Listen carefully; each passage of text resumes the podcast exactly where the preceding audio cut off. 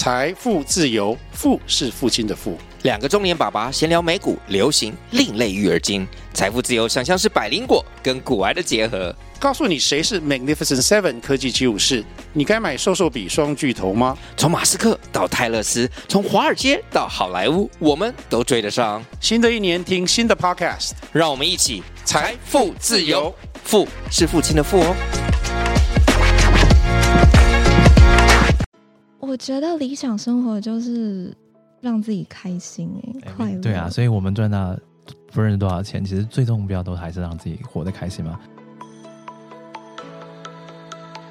Hello，大家好，欢迎收听《私理想生活》，这是一个和你一起学习、沟通、拥抱成长、迈向自由的频道。我是 Leslie。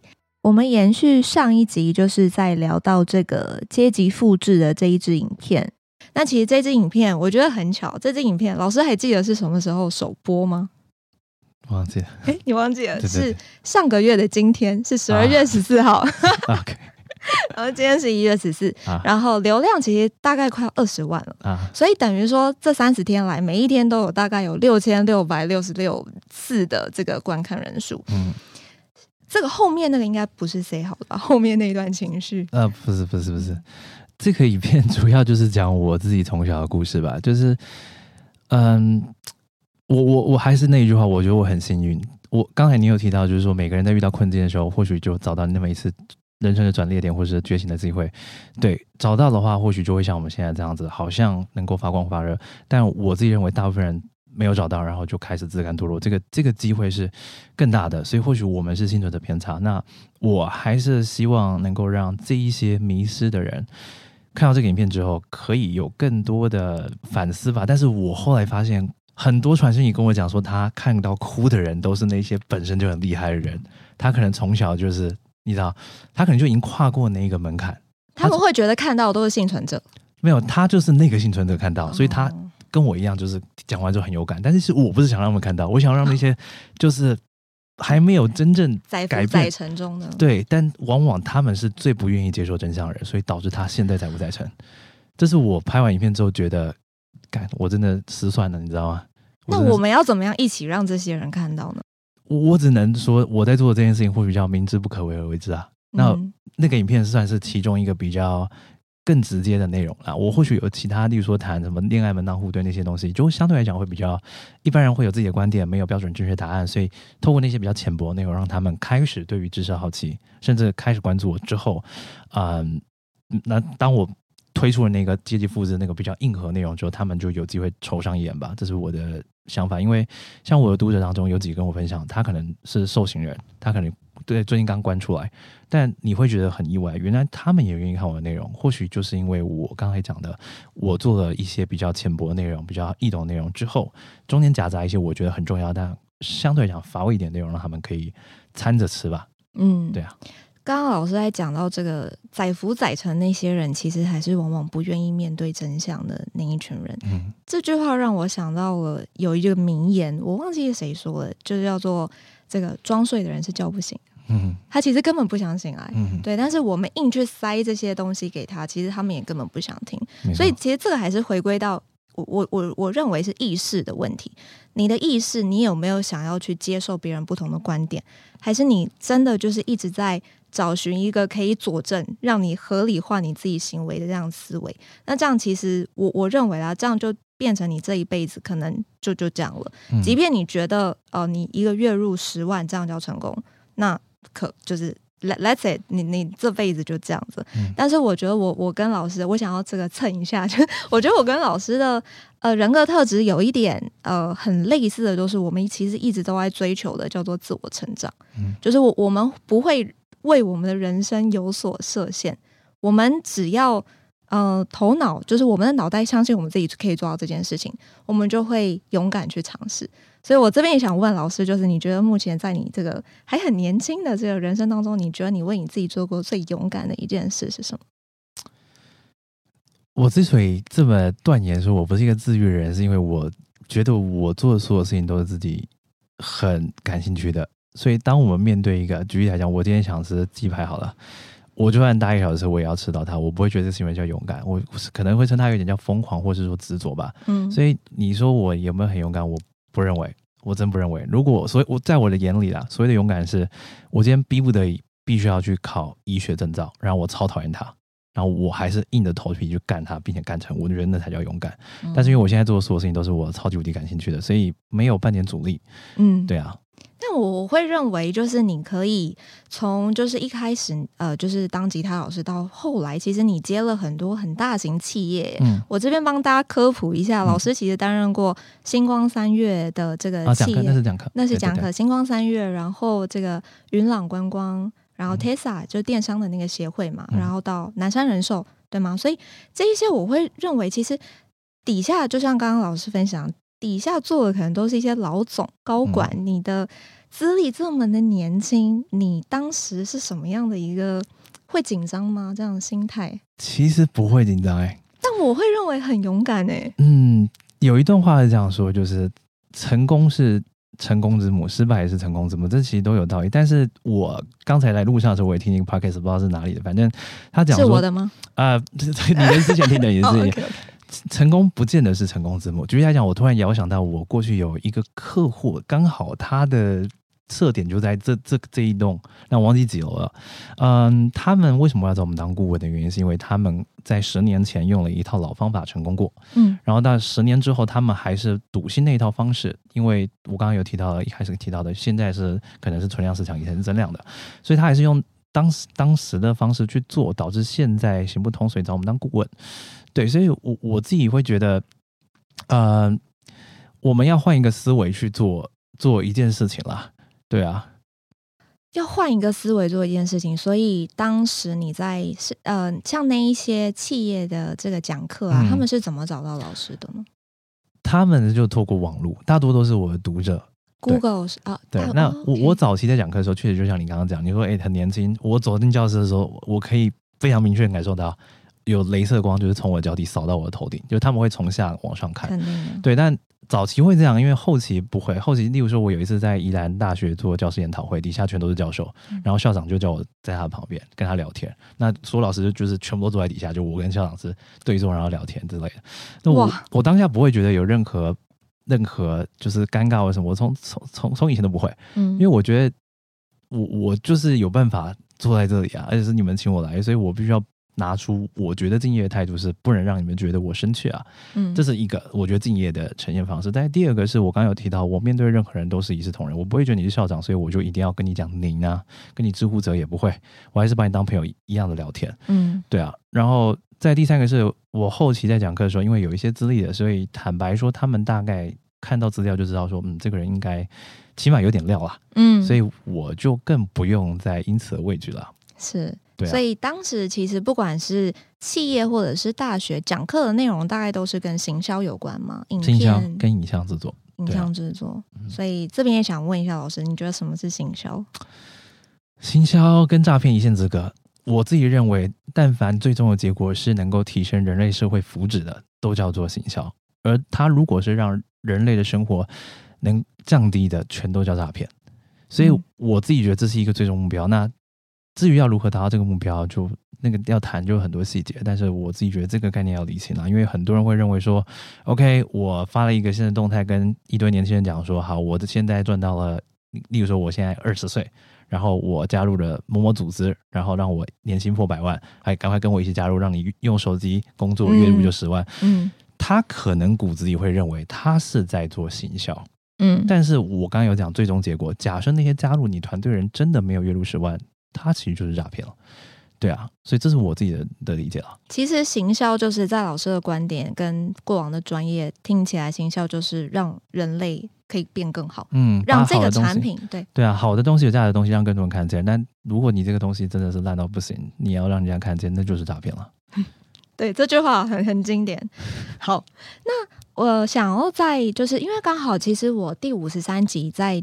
呃，讨论的一个主题是啊、呃，因为那会有这个主题，其实是因为我跟我大学教授感情还蛮好的，然后我们就来聊。然后因为其实我自己的本业是做业务主管，嗯，那么他是做大学教授嘛，那我们都有一个体认，就是哎，现在的年轻人，像我以我的工作好了，我现在其实要招募一些社会新鲜人有一点困难，因为我也发现这个主动投递率其实是下降的。那我觉得其实影响因素很多。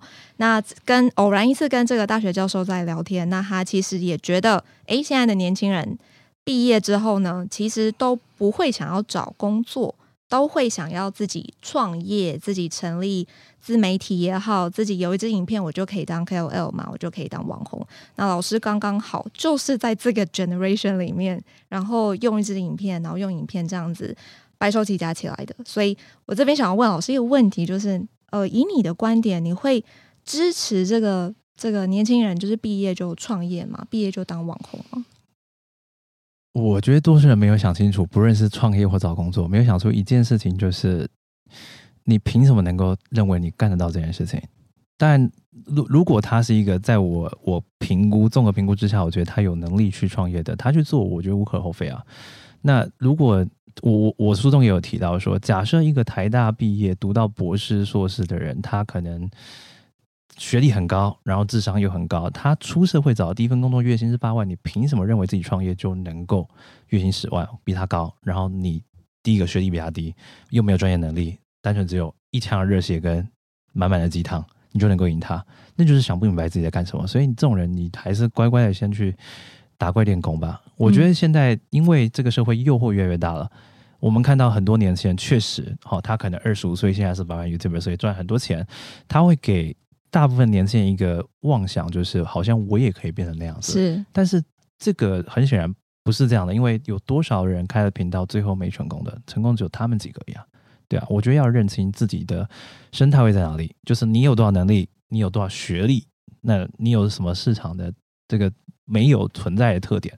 如果你找得到这些理由的话，你就去干你想干的事情。在还没有这些条件备齐的情况之下，乖乖的当一个打工人，我觉得比较务实一点了。真的同意耶，我觉得这个也跟我的中心思想蛮像的。嗯、因为像我就会，当时其实我就反问我自己：假设是十年前我刚毕业，我会想要自己做这个自媒体吗？一样是不会，因为其实我我当时我还没有这么的成熟，然后其实我过往的背景，就像老师在书里讲的，考场思维，就是因为我过去真的就是一路的这样，就是读书考试，我连国小考国中都要都要考试，欸，嗯，然后说以前真的对，因为那个班，嗯、呃，这个，班嘛，对，资优班，然后没有，然后没有。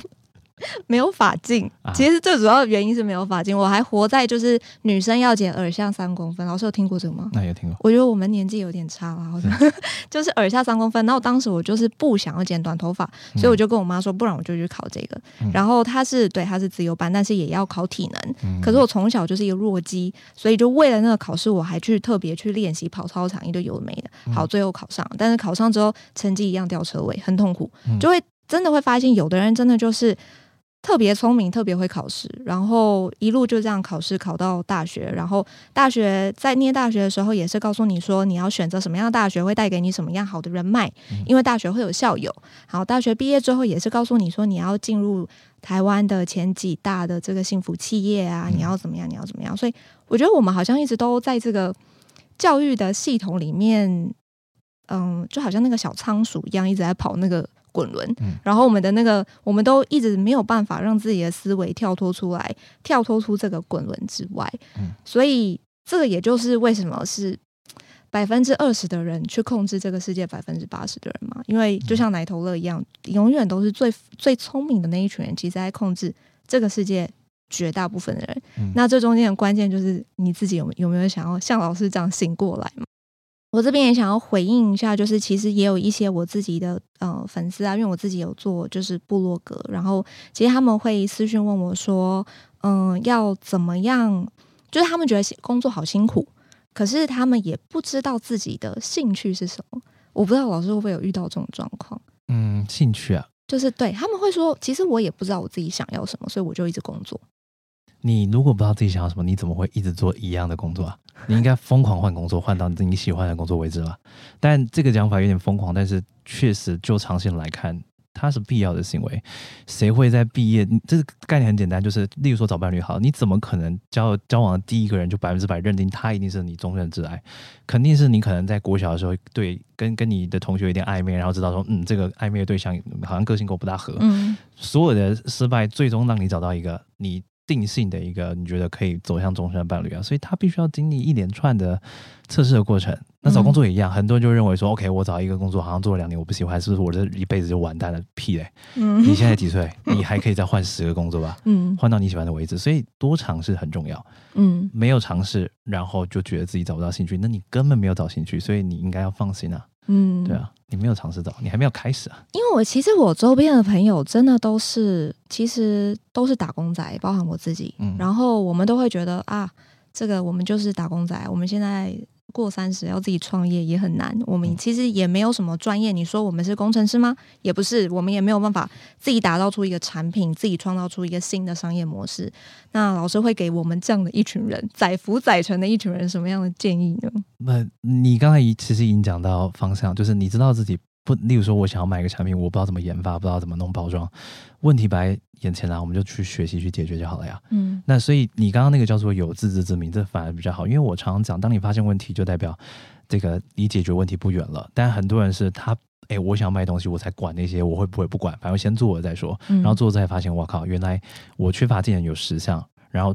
钱已经砸下去了，才去学，那等于说你浪费金钱成本，浪费时间成本啊。嗯，因为你搞不好学失败之后就干不成啊。嗯，所以我觉得意识到自己缺乏在哪里，实际上你就比大部分人好很多了。嗯，因为你只要把那些缺乏的技能补足之后，你就不会有这些问题存在了。嗯，哇，这个这句话其实真的讲蛮好，就是有没有自知之明啊？嗯，所以你要怎么样？因为很多人真的都会说不知道自己想要什么，那就是就像老师讲的，不知道自己想要什么，那就是更宽广的去。做更多的探索跟更多的找寻。嗯，那老师在过去是怎么样喜欢开始玩音乐的？好像很小的时候就开始。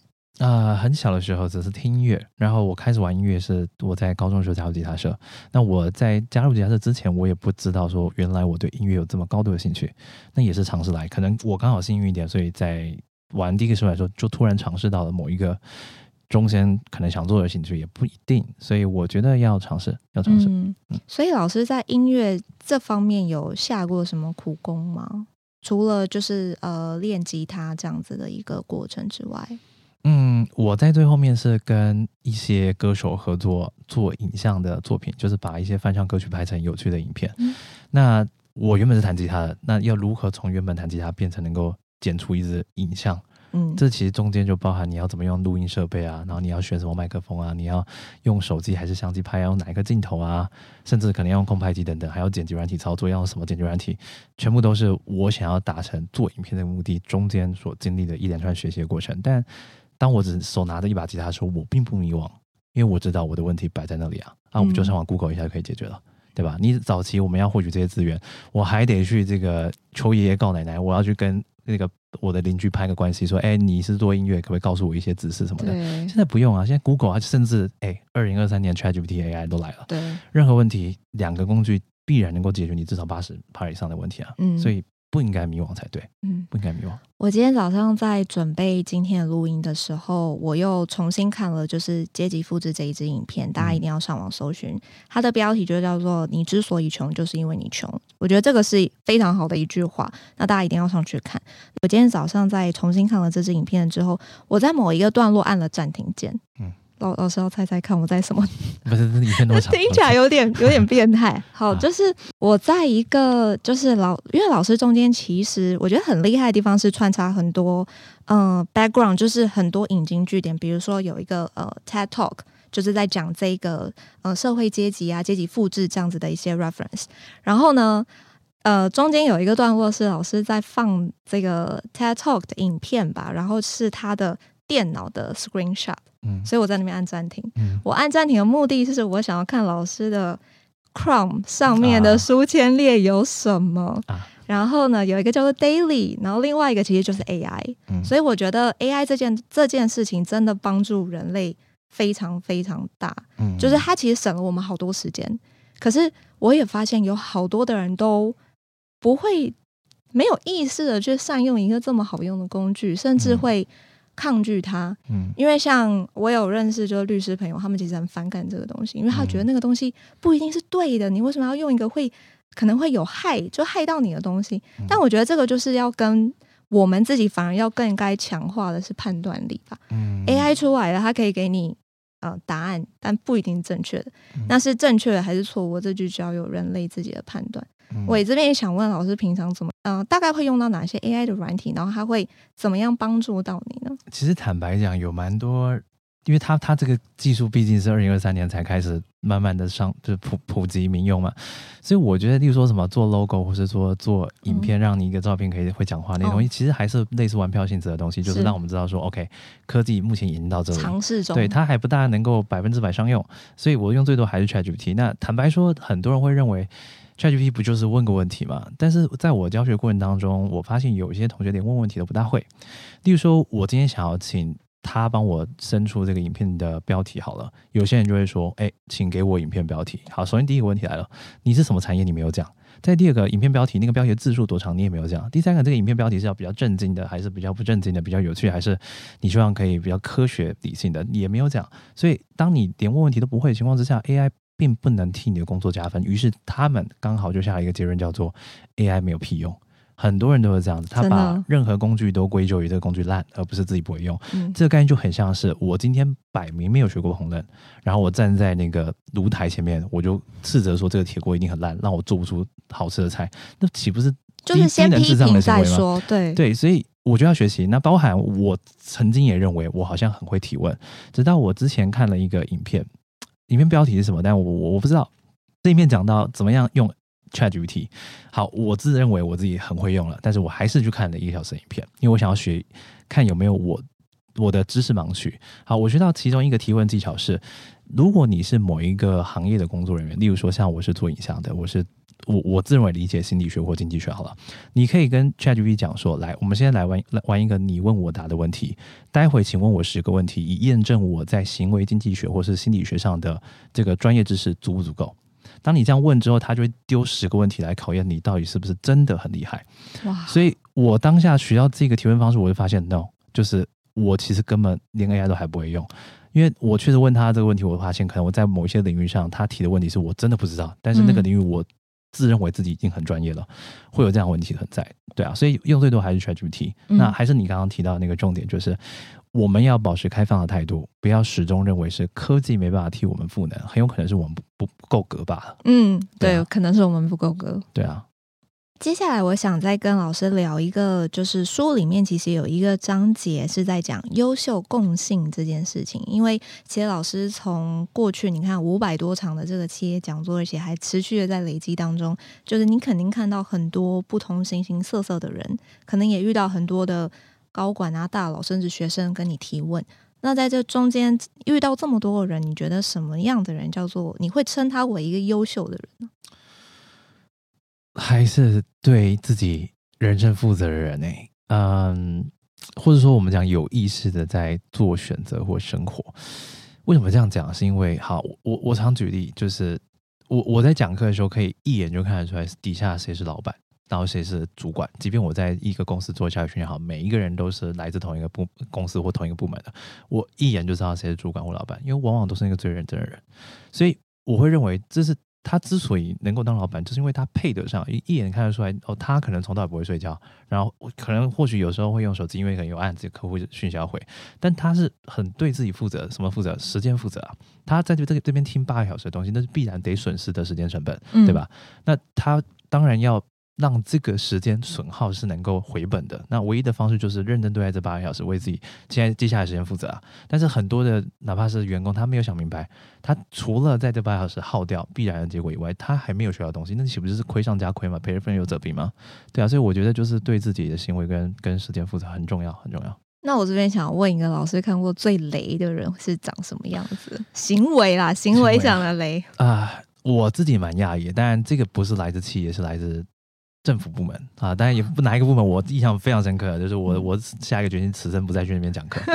对，就他们就是每部门的所有人全在那边趴着，然后都是直接甚至在前排直接睡觉，直接睡觉，然后一样就是我印象非常深刻，大概九成人都在睡觉，然后有一个人从头到尾都是这样坐正的，就抬头挺胸，他不夸张，抬头挺胸，然后面带微笑。他是他们那个局的局长，从头到尾非常非常认真，就在那边听，然后还会、嗯、我问问题的时候，他还会举手，还会点头什么的。那他为什么可以当局长？他配得上吗？对啊，他知道自己坐在这里时间亏必必然得亏了，所以我得嫖点什么，我得学点什么，才不会让我继续亏下去啊。对啊，哇，所以局长有在听，但其他人真的就是直接睡起来，睡觉，对，没在怕了，没在怕。很扯，真的很扯。好，那我我们等下会后讲一下是哪一个政府。这这听起来有一点夸张哎。这是真的，我我也吓到，我也吓到。嗯，嗯好，那除了这个之外，就是接下来我也想问老师一个问题，因为其实呃，老师在书里其实也聊到很多，就是跟大陆那边的交流。嗯、那我其中一个印象很深刻的这个观察是，您认为这个大陆那边的。呃，居民吗？人民比较乐观，比较乐于分享，这是一个怎么样的差异？哦，刚好我我早上是刚回台湾嘛，从上海回来，然后我在我是一周前去的，然后我去了之后，我就发一个讯息到我我之前有个群组，他是跨年那个街友送暖的群组，嗯，然后我就说，哎，有没有谁要跟我去上海？然后当中就有一个人，他也是自己创业的，那他就说，哎，我看一下时间有没有空，他突然有空，他就直接跟我来。那他是第一次到那边，所以他连到上海也是办落地前就是直直接就当下决定。来，嗯，然后我在遇到任何人，或者说接触到任何事物的时候，我都问他一句话，哎，跟台湾蛮不一样的吧？对，嗯，然后他就说怎么不一样？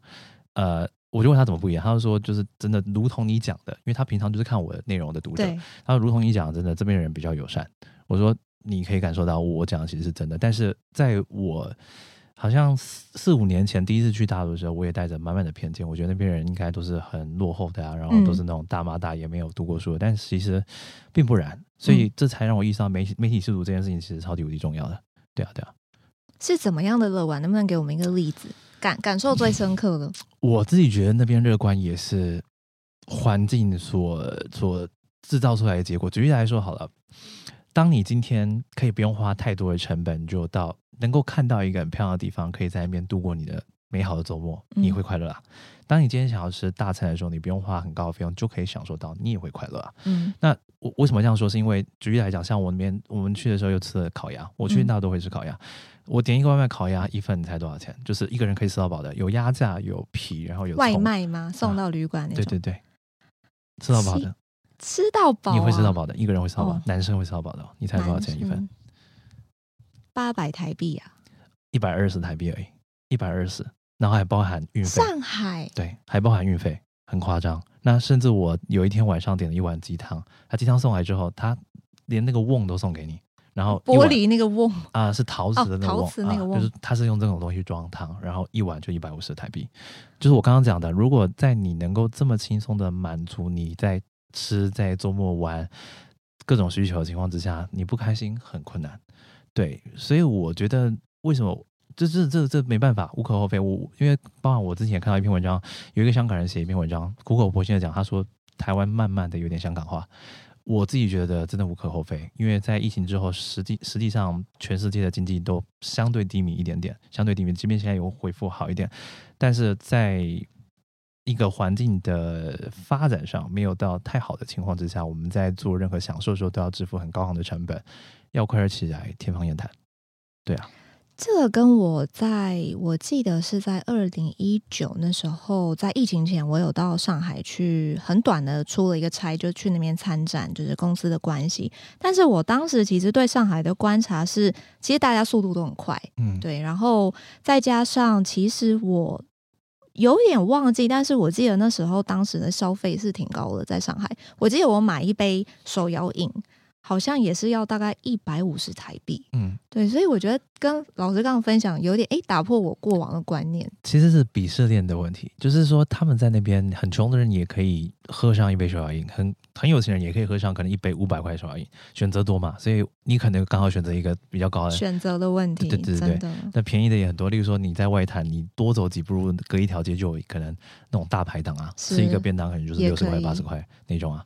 对，所以你可以吃很饱。对啊，所以快乐应该是来自于你想要的是什么吧？如果你想要的越多，你的快乐其实越难达成。嗯，可是如果你你想要的少一点，你降低你对于你自己物质的期待，你消费的期待，你其实会让你得到更多快乐。嗯，那这也让我想到，我其实，在十年前，就大学那时候刚毕业，就是第一次出国嘛，然后那时候去选择去杭州，因为我在大学有认识了一个很好的这个。呃，这个他是大陆来的交换生，然后我们就变好朋友，然后我就去杭州去他老家跟他一起玩。当时我确实对这个大陆存在一些偏见，就是 真的好吵，他们的大妈这些讲话真的很大声，而且我觉得最突破我三观的就是大妈们 在这个洗手间出来之后会。这个洗手间出来之后才扎衣服，嗯、所以我当时就觉得天呐，Oh my god！然后又是在那个西湖景区，人声嘈杂，然后都是各种吆喝声。嗯、但我觉得在，在、呃、嗯竞争力度这么，应该说竞争强度这么高的一个国家，他们能够。呃，能够冒出头来的，其实其实我觉得他们真的很不容易。所以老师里面，嗯、老师的这个书里面，其实也提到很多是引用了这个李笑来老师的这个经典名言嘛。那我、嗯、我其实也非常喜欢他，因为我觉得他讲话真的也很很直接，超级直接。我真的很喜欢大陆人讲话很直接。嗯、然后我自己平常也会看微信读书，嗯、然后微信读书上面很多的大陆的作者，他们讲话好。很真切，所以也可以去投射出其实他们过往的那个生活环境，真的是要踩着别人往上爬那种。因为你你就是要得要让自己成功，不然就是别人你明天你就是看着别人成功。对，所以接下来我也想问老师一个问题，就是你觉得现阶段的你，其实从过往的这样子，应该是都是为自己打工，对吗？没有说。嗯、呃，就是在公司上班过，就比比较不跟跟我的背景，我觉得是差异比较大的。嗯，都是算是创业吧，对吗？我也不不认为是创业，我不认为开公司吧，开公司。对对对。那现在是自己有有员工吗？会有有请人吗？还是、呃、这个问到点上，刚好上周那个员工离职啊。哦，我一个助理，我有个助理，然后我去年请了五个，然后都都拜拜。哦，明白明白。我觉得这个可能改改天聊，改天聊。我觉得这个离职率，我我上周也是遇到了，就是也是有几个这个呃流动的这样的问题。对，但我觉得这不是今天的议题。那么现阶段老师会觉得，嗯，因为其实我觉得这个就是时间跟时间的价值的问题嘛。像我，我是替在公司上班，替别人打工。那而且我是说，我又是做业务的，所以其实我帮这个，比如说我帮公司拉到订单。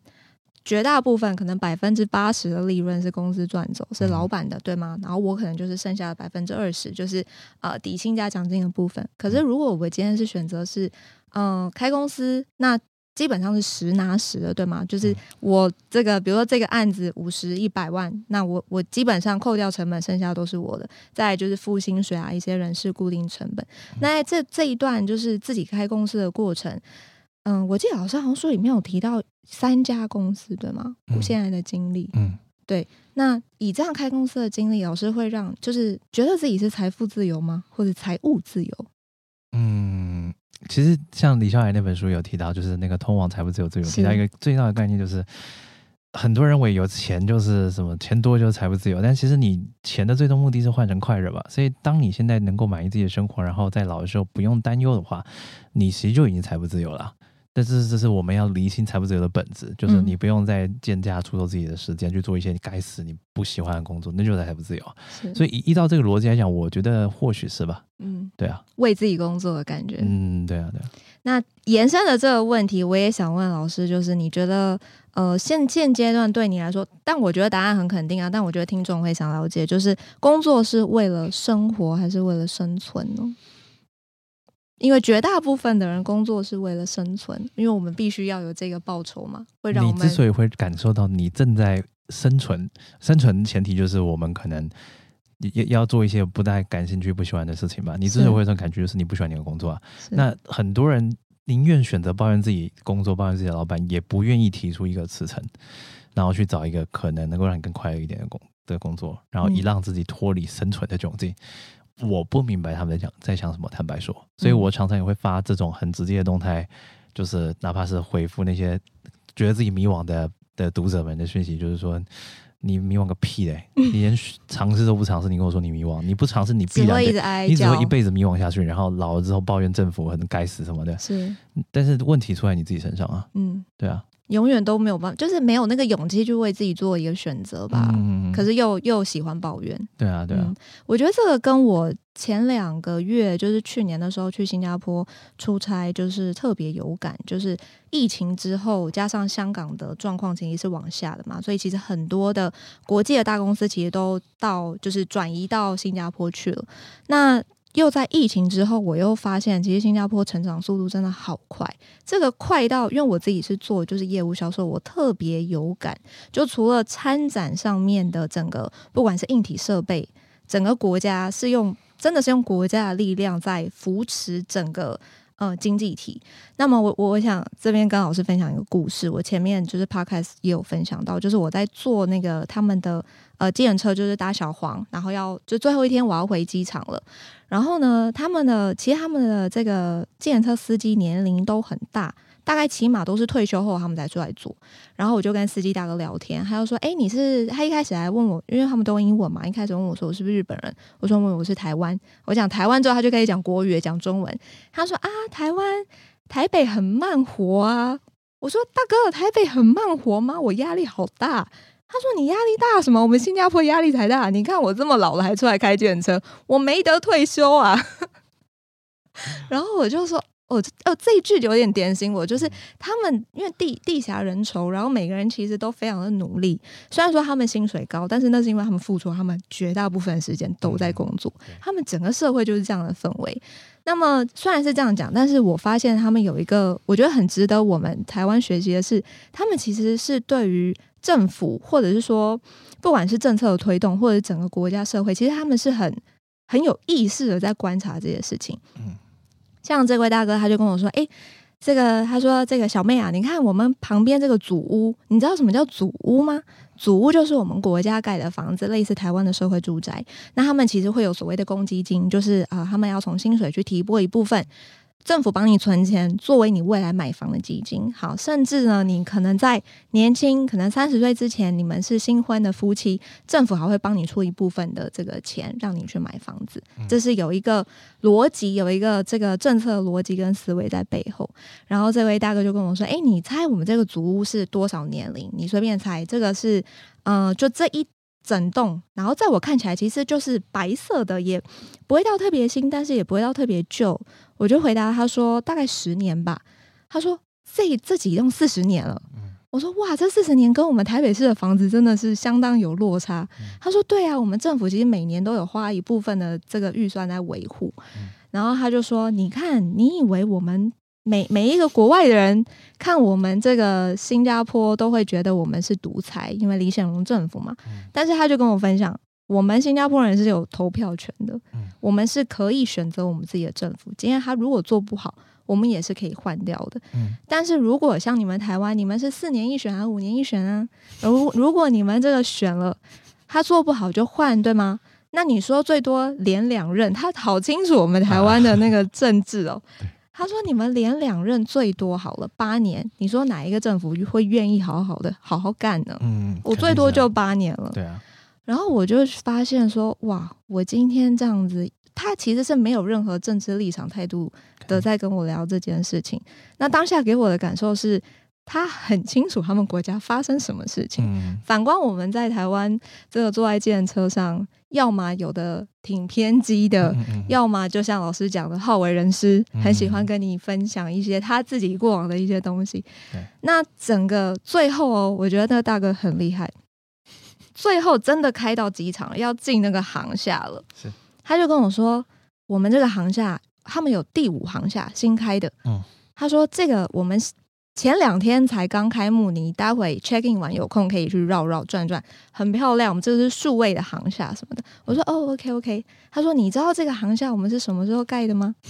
我说哦，我不知道啊，大哥。他说是 COVID lockdown 的时候我们盖的啊，所以他们的政府其实，在疫情的时候就已经在为这个疫后的观光做准备了。所以当下我就觉得哇，除了这一连串这个 story 讲的很好之外，我会觉得给我一个很很很大的冲击是他们的就是国家每个人对嗯、呃、自己的国家在发生什么事情，我觉得那个态度是很 positive 的。嗯，对。那这一段我觉得也像老师在上海出差这一段，有没有这一个礼拜刚才刚回来，有没有什么让你觉得哎两边很冲击的地方？两边很冲击啊！其实因为我去过蛮多次，所以对我我有点忘记第一次去的感觉是什么了。嗯，我我我就是大概知道一个大方向，就是呃，媒体上讲的东西，我们必须要亲自走过去验证才能够明白。所以我也常也跟大家讲，就是说，如果你很讨厌美国，你很讨厌中国，或者讨厌哪里，没关系，就是每个人喜欢的生活方式或是政府的形态不一样。是，但是你讨厌一个人，你总得去看他一眼吧。对吧？嗯、你得知道你讨厌的人那个具体长什么样子，而不是说我看了这几个新闻，我就觉得我我是政治学家，然后我看了几篇那个东森财经的报道，我就觉得自己是经济学家。是，我觉得这是很低能的表现。老实讲，嗯嗯、对啊，所以我大概就是有有这样的感触。哎，明白明白。好，那最后呢，来到节目的尾声，我也想在这边跟老师。讨论一个议题，那么这个议题是我 podcast 的第十七集。我第十七集讲到了，就是在聊到我自己认为生命的意义的过程。那我觉得这个题目有一点我。没有想要讲干话啦，但是为什么会有这一个题目？是因为我现在录到这边哦，就是五十多集，这一集是收听量最高的，啊、直到现在，它在我目前累积的这个收听次数大概是八百多次啊，所以我就发现我的读者好像真的是蛮，就是会在思考这些生命意义的过程。那么我觉得这个东西也绝大部分，如果我现在问了我的朋友，其实很多人都觉得我是神经病。就哎、欸，你你干嘛？你是忧郁症还是什么的？但我觉得你不想这个问题，你就我不知道老师怎么看到。老师笑得很开心。没有，确实我有听过一个心理心理学上的讲法，是说，当你真的就是就是太关注于一些比较我们讲可能相对有一点心灵或是灵魂抽象怪异乱神的东西，负负面的佐证可能有一点点忧郁症啊。但、嗯，前提是你有专业的条件，就想到可能睡不着的话，哦，那这确实就是一种忧郁症的体现。但嗯，对啊，对啊。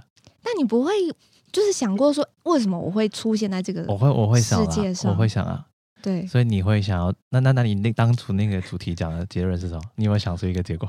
我我觉得啦，我自己的这个体悟是，我觉得生命的生命的意义就是，我为什么会来到这个世界上，就是我要解一个任务。什么任务？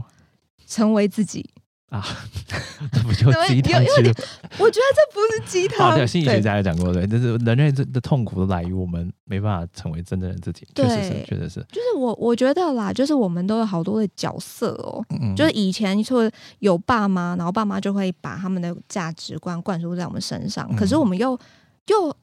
有一点想要挣脱，但是你也不知道方向是什么。嗯、可是这个时间轴就一直往前，一直往前，一直往前。嗯、所以你就是像我的背景，就是可能就是读书、考试、大学、找工作，嗯，然后再来是什么？结婚、生小孩嘛。嗯、它就是一个时间轴，好像大家都是这样，所以你也得这样。可是当你会想要有一点想要改变，或者是想要找一些，哎，我自己想要做一些事情，可是。我像我自己从小就其实没有什么兴趣，嗯、我不像老师会特别喜欢玩音乐或什么，就没有。嗯、就是你你说看书吗？好像 OK。那我觉得我唯一说得上的兴趣就是学英文，嗯、就就这样。对，但是我就会一直在想说，那我这辈子想要成为什么样的人？我觉得要想这个问题，才能够以终为始，去从现在开始。这也是我为什么会有 podcast 节目的原因。嗯、因为其实我在疫情期间，就我我觉得我从小就对广播其实还蛮有兴趣的，但我一直都会给自己一些理由。我又不是广播系的，我也不是这个口语传播啊，我就是念这个观光旅游的。然后呢，疫情的期间看到，哎，podcast 开始起来了。哎，这种东西好像像是那个 Clubhouse，有点兴趣，有点东西。但我自己也给了我一个一个借口啊，那个很难啦，算了，我还有本业，我还有工作，我好累。嗯、可是直到了真的是人生的低潮，开始要给自己找一些出路，让自己有一些动力之后就，就嗯，就买了一个麦克风，就在家自己开始这样搞起来。嗯，对。那你你你不觉得很很奇妙一件事情，就是说，好假假设我们把这个人生的意义是怎么换成换成一个问题啊，类似的问题，但是它有一些。有些变量哈，如果明天是世界末日，你想要做什么事情？这这个问题相对来讲比较容易回答吧，对不对？相对来说，比起回答说生命的意义，又或者说你在这人生一百年岁月里头，你想要做什么？当时间被拉长的情况之下，相同的一个一个问题哦，就单纯这改变时间的变量，你突然莫名其妙觉得好像不能回答。其实本质上，你刚刚讲说我们想要成为自己，无非就是。它就很像是我我自己后来看待生命，就是它是一个游乐园嘛，它有进有出，也就是说门票。这个时间可能就是给你玩六个小时，六个小时你之后你必须要登出，必须要离开，就跟我们生命是一样的。我们今天可能一岁的诞生，然后我们必然在九十岁，因为科科科学没有那么进步，所以没办法活很长。我九十岁就必须要登出，要死亡。那我要做什么事情？就是该玩的玩去玩呗，想做的去做吧。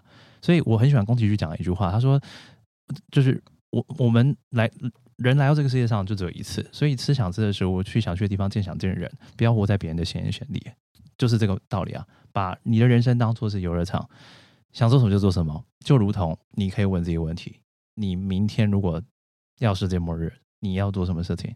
那你每天都这样问，你就会变得很有方向啊。你反而会觉得说：“OK，我时间有限，所以我要把我该做的事情就给做完。”但偏偏在时间很多的情况之下，我们却反向的去做一个我们压根不认同的事情，这很奇怪，这很奇怪，对啊。所以你刚刚讲的很准确，就是做自己啊，做自己啊。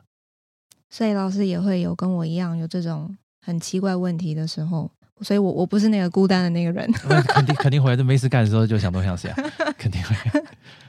好，那最后一个问题也想要就是跟我的这个节目的频道有点呼应，就是因为其实今年是二零二四年嘛，其实才新的开始，现在才一月中。那么想问一下老师，今年有没有什么新的计划，或者是？给自己一个，比如说新的习惯，因为我觉得，不知道，我我觉得老师真的在我的眼里还是一个非常这个自我激励跟就是一个很 high level 的自我成长型的人，所以我我相信你肯定会有一些 plan 新的计划跟这个给予自己新的习惯也好。好，坦坦白说，我我是一个很不自律的人，那另外一个是我很少去计划一件事情哦，真的，因为。我书中也也有稍微谈到，就是，但是我没有一直想要自如的意思啊。就是我觉得计划越来越无用的原因，就是就是因为世界变得越来越快了。我举例来说，像我假设我今天是从小就读美术班，例如说八年前、十年前，哎，上学的时候就是美术班毕业科班出身的。然后在我毕业的时候，刚好二零二三年，那我其实会经历到一个人生崩溃期，是什么？哎，现在大家对大家只要会用 AI 的，就可以做出跟我类似的作品，嗯、甚至比我还要好的作品。在这种情况之下，我其实。前面的人生规划等于都是完全是浪费时间的，所以我反而会认为，就是行动派这件事情在现在是越来越重要。你不要想那么多，做就知道。但前提是啦，你必须要有足够的知识积累或是技能增长，而不是就是说，哎，我想要创业就创业，不是。前提都是你自己要有一定的行业水准。那么在这个前提下，你想做什么就做什么，不用计划。所以我自己。好，当然，这刚刚前面是是我跟大家分享我自己的想法，就是我一样没有计划，但是我可能会常去做一堆很特别的事情，例如说，我很想去考律师，很想当医生。哦，真的吗？对，尝试去干这种事情。哦，真的。因为我觉得好像我我老实讲，就是我现在过得其实算相对稳定的，所以我可以预料，如果我的人生不再做任何改变的话，我大概活十年二十年都会是这副死样子，就是就是我可能在游乐场一直在做。云霄飞车一直在做大陆人，我应该去玩一玩消费呢？这是我自己的想法。对，所以我可能会去干一些此前没干过的事情，哪怕是去学拳击，然后参加比赛之类的。哇！就是我刚刚讲的那个逻辑嘛。我来到这个世界上就一次，把想做的事情都做一遍之后，我会觉得，至少在我老的时候，坐在床边跟我孙子分享我过往做了什么时候，嗯、我能够讲出让他。津津有味的故事，哇，爷爷好勇敢哦！这样对啊，对啊，我觉得那才没有白活，不枉此生。嗯，我觉我觉得这一本书真的是呃很让人感动的一本书。那它带给我的感动不是文字多么的精炼，然后文字多么的嗯、呃、浮夸或者怎么样。我觉得那个感动是，其实吴静海老师是一个很愿意分享自己失败经验的人，嗯、然后他其实。很不藏私。那么，我觉得现在网络时代其实真的很发达。